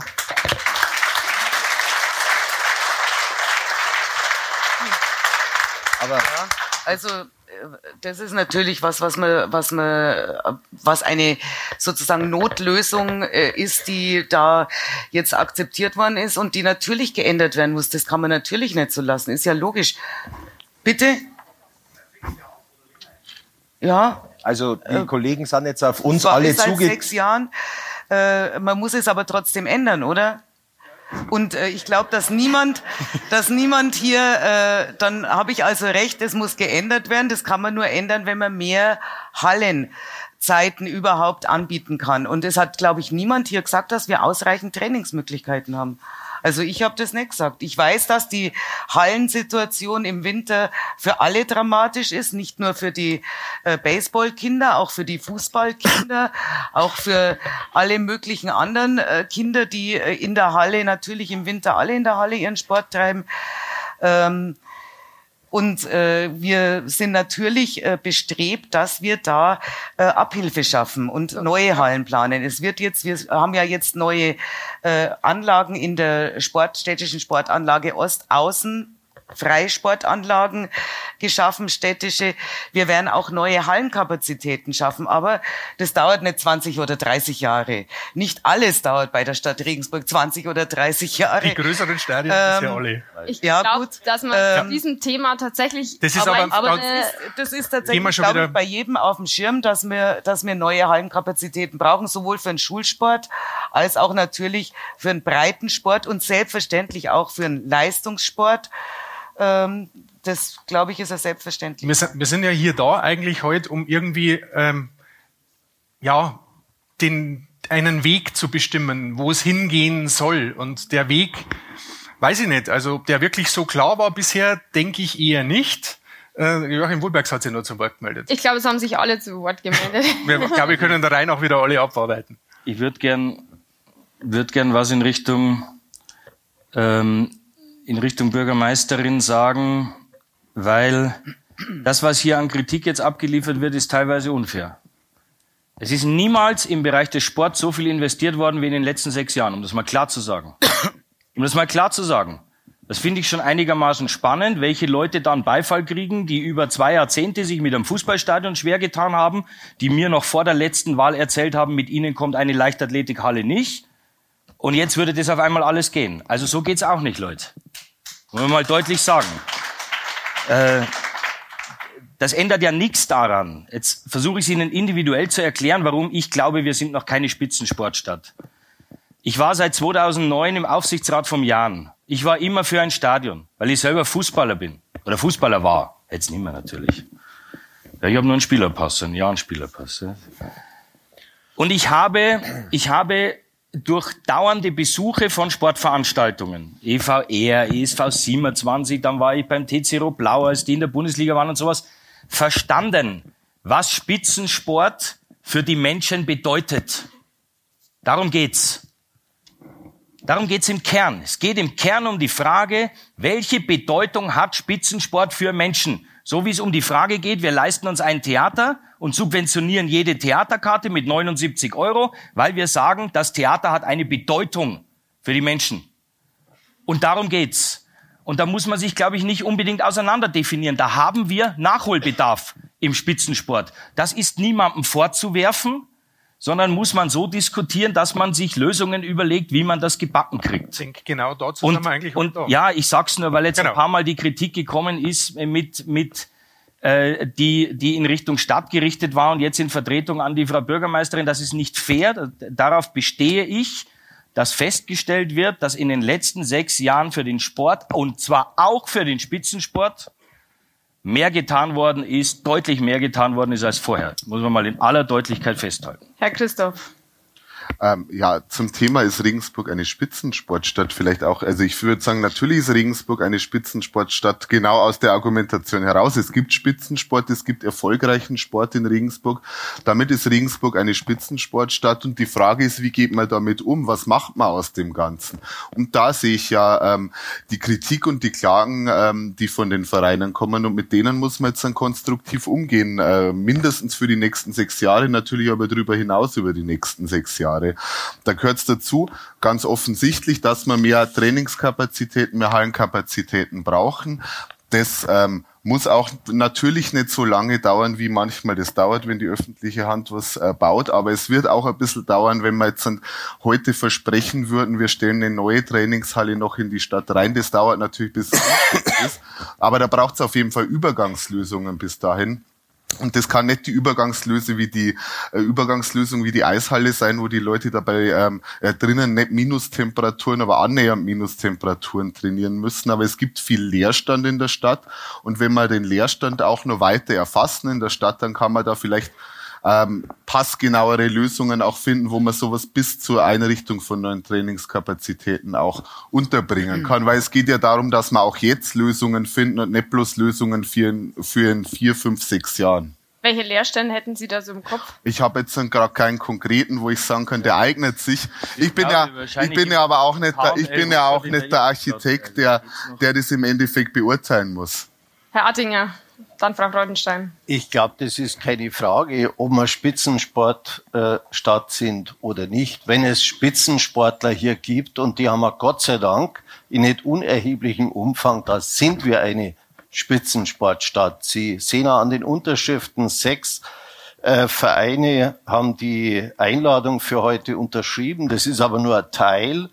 Äh, Rio de Janeiro waren ein paar Teilnehmer, zum Beispiel aus Regensburg, eine Silbermedaille, auch nächstes Mal wieder. Wir haben sogar einen Olympiasieger in der Stadt. Eine Teilnehmerin nächstes Mal wieder, die letztes Mal die Silbermedaille äh, gewonnen hat und ich gehe davon aus, es wird vielleicht der eine oder andere noch dabei sein.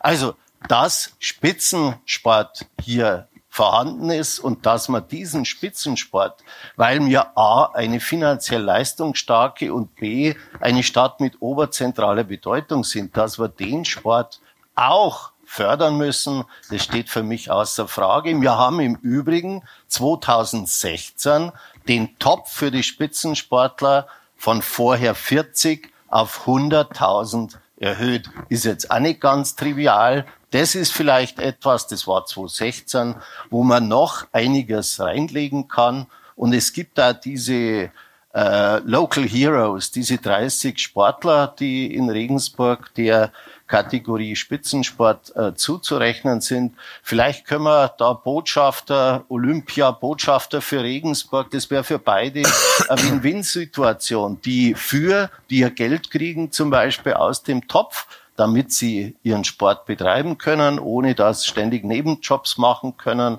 äh, und sich verpflichten, dass vielleicht werbeaktiv für die Stadt sind. Dann wäre das für beide eine Win-Win-Situation. Das wäre ein Vorschlag zum Beispiel. Mit 100.000 Euro kommt man da aber nicht weit. Na, ich, das habe ich ja gesagt, dass das, ja, also Entschuldigung, also scheinbar haben weder Sie noch sonst die Klatscher zugehört. Ich habe gesagt, es war ein Topf, der 2016 von 40 auf 100.000 erhöht worden ist und den man jetzt namhaft erhöhen könnte und sollte. Das habe ich gesagt. Alles klar. Frau also, was die Investitionen in den Sport angeht, geht es nicht um die absoluten Summen, sondern um die Relation. Es hat sich auch die Einnahmensituation der Stadt in den letzten Jahren deutlich, deutlich verbessert. Und man muss ja immer sehen, ob sich dementsprechend auch die Investition in den Sport entsprechend verbessert hat. Und auch, ob wir zum Beispiel bei anderen Städten, wenn man sich deren Einnahmensituation anschaut, ob wir da gleich auf sind. Andere Städte haben nämlich deutlich schlechtere Einnahmensituationen. Mir wird überhaupt zu viel äh, über die Kosten für den Sport gesprochen. Ich bin total überzeugt, dass es Investitionen Investitionen sind, die sich auszahlen. Wir haben doch alle irgendwie Tennis gespielt wegen Steffi Graf oder so. Also bei mir war es jedenfalls auch so. Ähm, und ich glaube, jeder Jugendliche, der von der Straße weg ist, weil er Spitzensportlern nacheifert und im optimalen Fall Spitzensportlern in der eigenen Stadt spart uns anschließend Geld, für den brauchen wir keine Sozialpädagogen beschäftigen. Also meine Eltern haben mich auch dreimal in, die Woche, in der Woche in die Turnhalle geschickt. Alles gut. Also ich bin wirklich der Meinung, dass Investitionen in den Spitzensport uns auch bei der Jugendarbeit helfen, uns auch bei der Prävention hilft und wir definitiv damit auch im Anschluss Geld wieder sparen. Da bin Aber ich ganz überzeugt. Und sind wir eine Spitzensportstadt? Also ich glaube, wir würden nicht hier sitzen, wenn es nicht Nachholbedarf gäbe. Ich bin der Meinung, es reicht nicht, wenn die Spitzensportler sagen, wir sind da und wir treiben Spitzensport, sondern dafür braucht es zwingend ein politisches Bekenntnis oder ein Bekenntnis der örtlichen Wirtschaft. Ingolstadt zum Beispiel gibt's Audi. Unstrittig, dass Ingolstadt Spitzensportstadt ist, durch so ein klares Bekenntnis ne, von Audi zum eigenen äh, Fußball, äh, zur eigenen Fußballsportstätte, wo auch dann die Stadt noch was dazu beiträgt. Oder eben auch ähm, äh, in manchen anderen Städten, wo das sehr ja, zelebriert nahezu wird, auch von der Politik, das muss man sagen. Und so ein politisches Bekenntnis im optimalen Fall, gepaart mit einem wirtschaftlichen Bekenntnis, das macht dann auch erkennbar eine Stadt, in der Spitzensport stattfindet, zu einer Spitzensportstadt. Ah. Was, ähm, was würden Sie denn dann äh, konkret machen, wenn Sie Oberbürgermeisterin werden und so ein Szenario wie mit den Ecker Tennisdamen im Sommer wieder auftritt?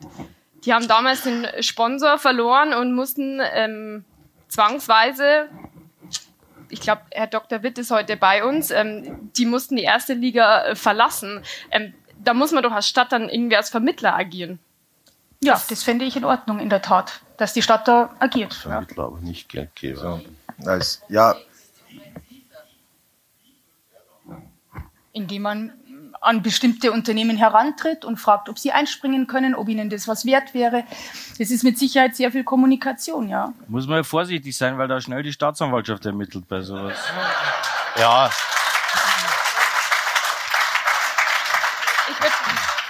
ganz kurz, ganz, das ganz geht auch in vielen Städten, ohne dass die Staatsanwaltschaft ermittelt. Ja, in Regensburg also, ist es ein bisschen Ja, anders. aber das ist vielleicht zumindestens, das ist zum, zum Beispiel zumindestens ein Grund, weswegen ich, das habe ich mir vorher schon aufgeschrieben, davor warnen würde, dass die Politiker sich einen Verein aussuchen, der besonders öffentlichkeitswirksam ist, um im Aufsichtsrat drin zu sitzen. Ob die von der CSU oder von der SPD kommen, ist mir in dem Zusammenhang wurscht. Aber dass das wahrscheinlich nicht dazu führt, dass ich am Schluss eine transparente Wahrnehmung dessen habe, dass Spitzensport insgesamt oder Sport insgesamt oder Geldausgaben insgesamt auf einer vollkommen objektiven Ebene entschieden wird oder nicht. Wenn persönliche Sympathien mit dabei sind, formulieren wir es einmal so, zu bestimmten Sportarten, also das gehört auseinander. Das ist, da, da sollten, also so neutral muss die Stadtspitze dann schon sein und vielleicht sogar ambitionierter, als sich mit Ingolstadt zu vergleichen und zum anderen Thema zu kommen, weil so beeindruckt bin ich jetzt davon, ehrlich gesagt auch nicht, dass wir uns, dass wir uns Ingolstadt als Vorbild nehmen. Ähm, ich, ich, mir ist es ehrlich gesagt auch egal, ob wir eine Spitzensportstadt sind, weil ich den Begriff noch nie gehört habe und den halt jetzt auch nicht für so werbewirksam, dass man jetzt sagt, wir sind Spitzensportstadt, sondern wir müssen halt die Defizite beseitigen, die wir haben und das machen dann die Vereine, glaube ich, selber und die, und die Clubs. Betting Cages, dass man aufstellt, wo auch immer. Wenn das dann dazu führt, dass die, die Leichtathleten wieder das Gefühl haben, jetzt kriegen wir Leichtathletikhalle und jetzt schreien die Baseballer lauter und dann nehmen wir uns die wieder die Zeiten weg, dann ist das sicherlich auch keine Lösung. Aber ich glaube, dass für die Baseballer relativ wurscht ist, wenn die jetzt halt diese, diese Einrichtungen in einer Sporthalle bekämen, die dann noch zusätzlich gemacht wird und die ist geheizt im Gegensatz zum Status quo, dann glaube ich, war das auch was, womit alle leben könnten. Und ja, da findet man dann hoffentlich auch in einer jetzt bereits bestehenden Halle die Möglichkeit, sowas mit reinzumachen. Also das, glaube ich, wäre was, was man, was man machen kann, ohne dass man darauf wartet, dass in zehn Jahren eine neue Halle kommt. In der Kreuzschule, die wird frei, die also. alte. Na, die alte, Na, nicht die alte. Kreuzschule. Die neue ist da. Ja. Also in der in der neuen Schulsporthalle der Kreuzschule kann man sich sowas vorstellen. Naja, Und also es ist ja eigentlich egal, Hauptsache die Kinder müssen. Aber zum zum Thema zum Thema Geld dass uns das alles ganz viel Geld bringt. Ich höre das ehrlich gesagt relativ oft, was uns alles viel Geld bringt. Also wenn man in Schulen investiert, logischerweise Bildung, das ist ganz wichtig, weil das Geld fließt alles zurück. Ähm, das Thema Breitensport natürlich ganz genauso. Das Thema soziale Sicherheit, dass man die Leute von der Straße runterbringt und versucht, die wieder einzugliedern. Das Thema Umwelt, das Thema Verkehr, das Thema Unterstützung beim Gebäude, bei Wohnungen, bei Mieten. Also es gibt schon zusätzlich nur ein paar Aufgaben, wo die Stadt auch investieren muss, weswegen das Geld nicht unendlich ist. Und wenn ich jetzt halt sagen müsste, welche von den heutigen Ausgaben ich nicht tätigen würde, dann wäre es in der Hoffnung, in 20 Jahren eine Europameisterschaft der, der Leichtathletik zu haben, in die Halle nochmal 15 Millionen mehr zu investieren, um jetzt halt, um mich unbeliebt zu machen. Aber das ist jetzt etwas, wo ich sage, man muss sich schon überlegen, wofür man das Geld ausgibt. Und wenn ich 50 Millionen weniger habe, und das wird im Jahr 2020 genauso sein, dann wird man irgendwann sich die Frage stellen, wo man weniger ausgibt. Und dann kann ich entweder jemanden was streichen oder ich kann darauf achten oder versuchen, neue Einnahmen zu generieren, um das zum dritten Mal zu sagen. Und da fällt mir immer mal wieder das Jahnstadion ein, wie ich gestern in der Zeitung lese, dass zum Beispiel 60 hier spielen will. Da kann man jetzt, das finde ich jetzt eine spannende Diskussion, was davon gehalten wird. Ich würde mir anhören, ich würde mir anhören, wie viel Geld das gibt und was die Konditionen sind, wenn ich dadurch vielleicht Geld einnehmen kann und dadurch ein Defizit reduzieren. Also da gibt's bestimmt auch unterschiedliche Meinungen, aber man darf sich nicht nur damit beschäftigen, wie viel Geld die Stadt ausgibt und jetzt im Wahlkampf wird jedem alles versprochen, aber wenn es nicht Geld da ist, dann muss ich mir überlegen, wo streich es und oder wo nehme ich mehr ein? Und dann muss ich versuchen, dass ich da, wo ich die Möglichkeit habe, auch mehr Geld einzunehmen. Und das wird nicht versucht. Wir haben bevor das Jahn-Stadion baut, ist ein Vorschlag vom Herrn Roscheinski vorgestellt, wo es darum ging, dass ich möglichst viel Investoren mit reinhole, um die Kosten aufzuteilen, indem ich die verschiedensten Mieter und Pächter mit ins Jahn-Stadion mit reinhole. Die unterschiedlichsten Ideen, was funktioniert hätte, ganz bestimmt. Das hat man aber nicht gesagt, weil wir gesagt haben, wir sind wir und schreiben uns uns und da kehrt bloß Jahn-Stadion aus die Maus. Ja, dann muss ich aber damit rechnen, dass mir irgendwann einmal das Geld ausgeht. Und entweder ich streiche Geld oder ich nehme Schulden auf für die Zukunft. Das ist auch nicht so wahnsinnig interessant für die nächsten Generationen und nachhaltig ist für mich auch nicht. Und die dritte Möglichkeit ist, ich nehme mehr ein. Und darüber kann man uns vielleicht auch mal Gedanken machen, wo das denn möglich ist mit relativ geringen Schmerzen. Ich ähm, habe mich jetzt noch nicht, bin jetzt übersprungen worden praktisch zu dem äh, Thema, sind wir eine Spitzensportstadt? Sollten wir uns jetzt doch alle, alle äußern.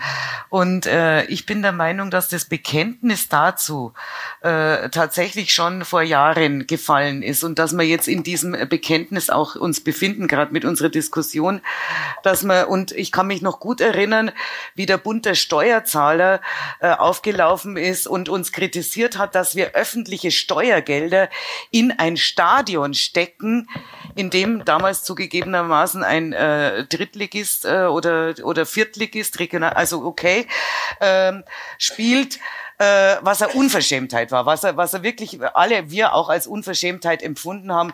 Deswegen, weil äh, wir ja ganz bewusst die Entscheidung für dieses Stadion Liga unabhängig getroffen haben. Wir haben gesagt, wir können ja nicht jetzt planen und wenn der Jan dann absteigt, hören wir das Planen auf und wenn er dann wieder aufsteigt, dann planen wir wieder. Also wir haben das Liga unabhängig getroffen und auch als Bekenntnis zur äh, dieser regionalen, zu diesem regionalen Oberzentrum des Regensburg ist und das eine Strahlkraft hat in die ganze Region hinaus und die auch bedient. Natürlich, das war ja das Bekenntnis zum, äh, wir investieren hier in eine Infrastruktureinrichtung, die uns viel bringt über das hinaus, dass da Fußball gespielt wird, aber die uns auch im Thema Fußball weiterbringt. Und das hat sich ja auch bewahrheitet. Also das war schon, und dafür hat die Stadt ja an die 80 Millionen Euro in die Hand genommen. Das, ich meine, ich kann den Bund der Steuerzahler, der hat da wahrscheinlich aber erst einmal geschluckt und ich glaube, äh, 50 ne? damals. der hat nur 50 gewusst. Okay, aber aber jedenfalls, äh, das ist nicht nichts und das ist alles äh, nur der Finanzkraft äh, der Stadt auch zu verdanken, dass wir sowas machen können. Und das ist natürlich nichts, wo man dann sagt, okay, das haben wir jetzt, jetzt sind wir äh, Sportstadt und Spitzensportstadt und der Rest ist uns egal. Aber tatsächlich, ich meine, ich äh, freue mich über die äh, sozusagen über den äh, die Verteidigung äh, durch den äh, Oberbürgermeister, der der ja viel zu verantworten hat von dem, äh, was wir jetzt äh, erleben oder auch nicht erleben. Ähm, und der natürlich nicht sagen kann, ich habe jetzt äh, damals das anders gesehen und jetzt sehe ich das komplett anders. Aber äh, tatsächlich haben wir in den letzten sechs Jahren, und das ist, äh, kann man wirklich mit Zahlen belegen, unglaublich viel investiert in den Sport und haben auch noch viel vor zu investieren, was der Sportentwicklungsplan, und das stimmt nicht, dass da mehr über Gender Mainstreaming drinsteht Doch. als über, äh, na, das na, wenn ich sage, äh, Grundlage und unseres, wenn ich im Leitbild Stehen habe, eine unserer Säulen ist der Leistungssport. Und da steht überhaupt nichts von Gender Mainstreaming. Übrigens ist es erst nachher reingeschrieben worden auf eine Beschwerde Aber ja, ich. muss ja auch drinstehen, soll ja auch Ja, drinstehen. soll ist ja ja in Ordnung, dass es drinsteht. Steht auch was über, äh, äh, über, über Inklusionssport drin, was ich ganz wichtig finde. Und es steht auch was natürlich über Jugendförderung. Aber ich glaube, dass wir tatsächlich auch eine Verpflichtung haben. Äh, zur Sportförderung insgesamt, auch aus ähm, sozialen Grundhaltung heraus, aber auch natürlich aus dieser wirtschaftlichen Strahlkrafterwägung heraus und das, man kann jetzt sagen, weiche Standortfaktoren, harte Standortfaktoren, äh, ganz egal. Aber ich glaube, das Bekenntnis ist längst gefallen von Regensburg. Da auch anders als wir machen jetzt das, wozu wir verpflichtet sind, nämlich Breitensport im Rahmen unserer Leistungsfähigkeit. Da sind wir längst darüber hinaus und das habe ich am Anfang schon gesagt. Und äh, ich kann mich gut auch selber wehren. Herr Wollbergs. Ge- Gerne. Das ist mir eigentlich relativ wurscht, wer sich wie wehrt. Aber ich, ich bin einigermaßen überrascht über die Bemerkung. Aber wenn mit der Bemerkung gemeint war, dass das, was in dieser Periode im Sport vorwärts gegangen ist, in der Zeit passiert ist, als ich im Amt war, dann äh, kann ich dem nur zustimmen. So war es nämlich. Auch das weiter? Thema Spitzensportförderung. Ich vermute, dass die Frau Bürgermeisterin das damit gemeint hat, aber ich muss sie auch nicht verteidigen. Es muss nicht sein. Aber ich will auf, was, auf Folgendes hinweisen. Ähm, also zunächst mal, was der Bund der Steuerzahler zu solchen Dingen sagt, ist einfach nicht ernst zu nehmen. So ticken die immer. Ja, stimmt. Das ist einfach ein, ein, ein völlig durchgeknallter Verein, das muss man mal in aller Deutlichkeit sagen, ein völlig durchgeknallter Verein, der von, öffentlicher, von öffentlichen Aufgaben überhaupt keine Ahnung hat. Ich bin schon einigermaßen überrascht, äh, wie sich dieses Podium hier, dass alle schon immer gewusst haben, was dieses Stadion für Vorteile hat. Also ich kann mich an politische Diskussionen erinnern, da ist über die Frage diskutiert worden, bauen wir lieber Kindergärten statt ein Fußballstadion. Heute völlig anders. Völlig anders. Die Frau äh, Abgeordnete hat äh, Kindergärten brauchen wir auch. das habe ich gar nicht gesagt, Frau Abgeordnete. Die Frau Abgeordnete, die hat ja von allen die Durchwahlnummern und die ruft dann in Zukunft in den Wirtschaftszentralen an und äh, bringt die Wirtschaft dazu, dass sie viel Geld zahlen. Aber mit einem hat sie recht. Mit einem hat sie recht. Also zunächst mal ist die, fühlt sich die Wirtschaft in der Stadt Regensburg nicht sonderlich verpflichtet, äh, Spitzensport, mit Ausnahmen. Aber nicht sonderlich verpflichtet. Da könnte mehr passieren. Muss man deutlich sagen. Und mit, die Frau Abgeordnete hat mit folgendem Recht. Am Anfang aller Bemühungen zum Thema, will man Spitzensport sein? Das hat ja nichts mit der Frage, ob es Spitzensportler gibt zu tun, sondern es hat was mit der Frage zu tun, ob eine Stadt Spitzensportstadt sein zu wollen, zum Markenkern erhebt. Also ob eine Stadt sagt, wir definieren uns über die Domspatzen und über die Donau und über noch zwei, drei andere Dinge, oder ob wir sagen, wir definieren uns gerade auch und besonders durch Leistungen von Spitzensportlern in der Stadt. Damit fängt es an. Und in dem Bereich haben wir Nachholbedarf. Und nochmal, ist nicht die Schuld der Frau Bürgermeisterin, meine Schuld, wenn ihr das besser tut, aber da haben wir Nachholbedarf. Ähm, ich würde gern, wir haben viel über Kosten jetzt äh, geredet und sind schon bei halb neun angekommen. Äh, worüber wir nicht geredet haben, dass nicht immer alles was kostet. Es geht zum Beispiel auch um Wertschätzung für die Spitzensportler und auch da habe ich tatsächlich von dem einen oder anderen gehört, naja, also wenn ich woanders hinschaue, da hängen überall Plakate, viel Glück in Rio, viel Glück da und dort und das sind ja überschaubare Sachen, die werden offiziell verabschiedet, die werden offiziell empfangen. Hier organisieren sie die Sportler beides selber. Sportlergala zum Beispiel. Ne? Nächstes Mal nicht. Das geht natürlich Naja. nicht. Na, nächstes Mal tatsächlich nicht. Äh, Also wir haben das denen schon zugesichert, dass es eine Abschiedsparty geben wird. Der Sportamtsleiter, in dem Fall nicht die Wirtschaftsförderung, hat den Auftrag, das zu organisieren. Also ich hab, ich sehe das genauso und, und Nachricht. fand, habe gesagt, ich fände es schön, wenn dann äh, nicht überall Plakate, aber vielleicht ein großes Plakat oder mehrere und äh, zumindest eine Abschiedsparty muss auf jeden Fall drin sein für unsere Olympiateilnehmer, klar. Die werden eh überschaubar sein. Also, Ja, das ich sind ja nicht nehm an- 200, die da fahren, sondern Ich das nehm sind an, das ist, möglicherweise äh, drei, vier, fünf. Ja, Macht auch jeder Politiker total gern. Und die. Spitzensportler Also Herr- freuen sich Herr wahnsinnig mit dem Politiker eine Party feiern Ja, zu ich habe das gemacht, obwohl ich nicht weiß, ob ich dann noch da stehe. Herr Addinger. Herr Wotruba, das ist Dazwischen ein Vorschlag, den ich im Übrigen vor einer halben Stunde gemacht habe, dass man vielleicht die Olympiateilnehmer für die nächste Olympiade zu Botschaftern für Regensburg macht, gewissermaßen unterstützt und dann und so weiter. Das war gerade mein Vorschlag. Möchte ich nur daran Das ist erinnern. doch schon im, im Plan, oder? Dann sind wir, dann sind wir ja schon auf einem guten, dann sind wir ja schon auf einem guten Ja, Weg. ist, da Dann, ist doch schon was. Genau. Und es geht ja auch darum, einfach nicht immer nur Kosten zu sehen, sondern einfach zu sagen, was kann ich wo vermitteln. Also es ist ja nicht so, dass ich alles aus dem Etat rausholen muss und nehmen muss, denke ich, sondern was kann ich irgendwo vermitteln und wo kann ich die Tür aufmachen, die mir halt vielleicht eher, eher geöffnet wird als äh, jetzt dem Verein XY, wenn die alle hintereinander kommen. Obendrein muss man auch sagen, die Vereine, wenn miteinander vielleicht manchmal was machen würden, dann wäre das auch von Vorteil, was auch in. Regensburg nicht immer funktioniert hat. Naja, die machen doch schon gemeinsam Internat da, die Eisbären. Wir sind auch da auf einem Weg, glaube ich, ja. Ja, danke schön. Also da muss ich was sagen dazu. Das ist ja genau der Punkt. Wir versuchen uns eben schon selber zu organisieren. Also auch die Gruppe, die ja heute das Treffen mit veranstaltet hat, ist ja eine der Basen dessen zu sagen, wir müssen uns austauschen und wir müssen unsere Interessen wahrnehmen. Und auch jetzt der eine oder andere noch nicht weiß, die Eisbären haben einen Teil des Internats, des Sportinternats Regensburg erworben. Also wir teilen uns das Internat, die herausragende Arbeit, die die Legionäre gemacht haben. Wir haben nahezu den gleichen Parkplatz, wir haben gleiche Fans, also wir versuchen da schon Synergien zu heben. Das machen wir schon sehr wohl. Also ich glaube, an der Aktivität der Vereine und auch am versuchten Lobbying hin zur Stadt wird es auch in Zukunft nicht scheitern. Ich würde gerne nochmal nachhaken bei einem Punkt ähm, bezüglich Sportamt. Ähm, Herr Wohlberg, Sie haben auch im Wahlprogramm drinnen stehen, Sportamt so verstärken, wie es seinen Aufgaben entspricht. Was bedeutet das genau? Also das Regensburger Sportamt ist inzwischen, ich habe mich vorhin erst mit Herrn Nuber unterhalten, ich bin ja jetzt im Augenblick nicht Bestandteil der Verwaltung, deshalb kann ich manche Dinge nur erfragen. Das Sportamt ist offensichtlich im Augenblick personell gut aufgestellt. Äh, da gibt es offensichtlich im Augenblick keinen Nachholbedarf. Ähm, ändert nichts an der Tatsache, das ist heute Abend schon mehrfach betont worden, dass man nochmal, wenn das Thema Spitzensport Markenkern der Stadt werden soll, muss man es in Form einer Stabsstelle beim Oberbürgermeister abbilden. Das ist meine Überzeugung, weil nur so hat es die Durchgriffsmöglichkeit auch auf andere Ämter. Ja, Stabstellen muss man vorsichtig sein, gell, in der Verwaltung. Aber gut.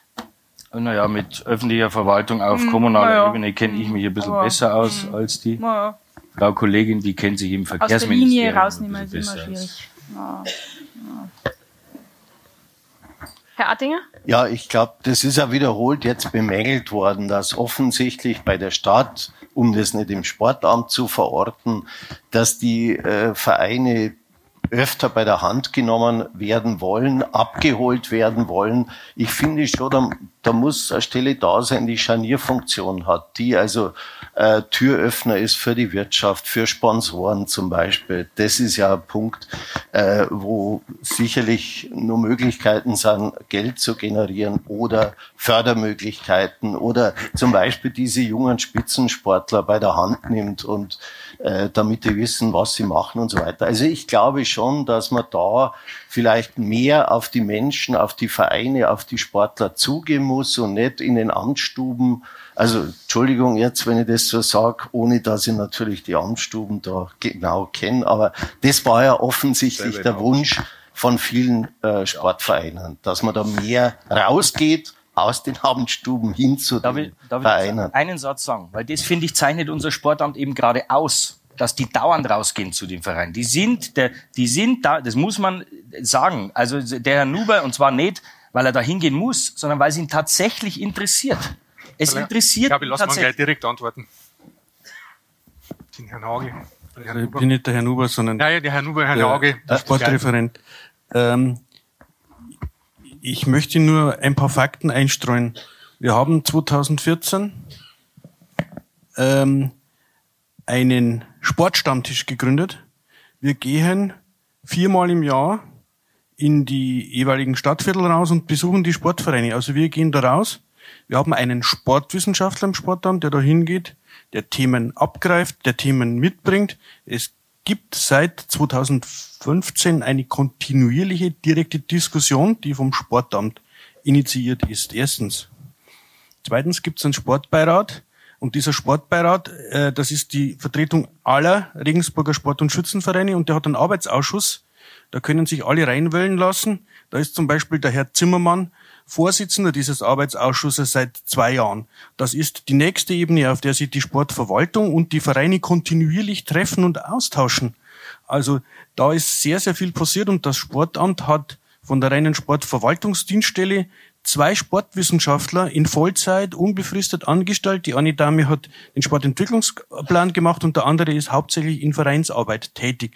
Können wir gerne ausbauen. Wenn wir noch mehr Stellen und mehr Kapazität kriegen, machen wir das gerne. Aber diese Struktur hat sich ganz, ganz stark entwickelt in den letzten drei bis vier Jahren.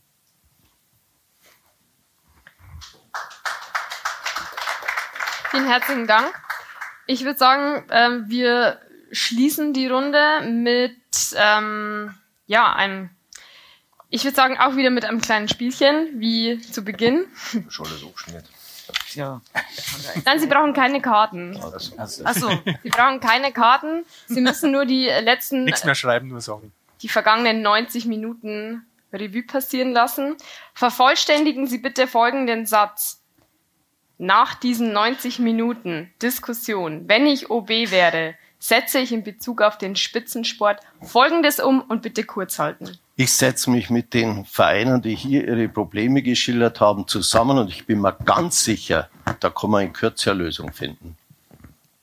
Ich setze mich ein für eine ähm, ja, Gleichberechtigung der Sportvereine, sowohl was ligaübergreifend angeht, als auch was das Stadtgebiet angeht, so dass alle ihre Interessen einbringen können, aber sich auch nicht benachteiligt fühlen müssen am Ende setze ich um, dass wir sechs Jahre später nicht wieder so eine Diskussion führen müssen, sondern dass es selbstverständlich ist, dass das läuft.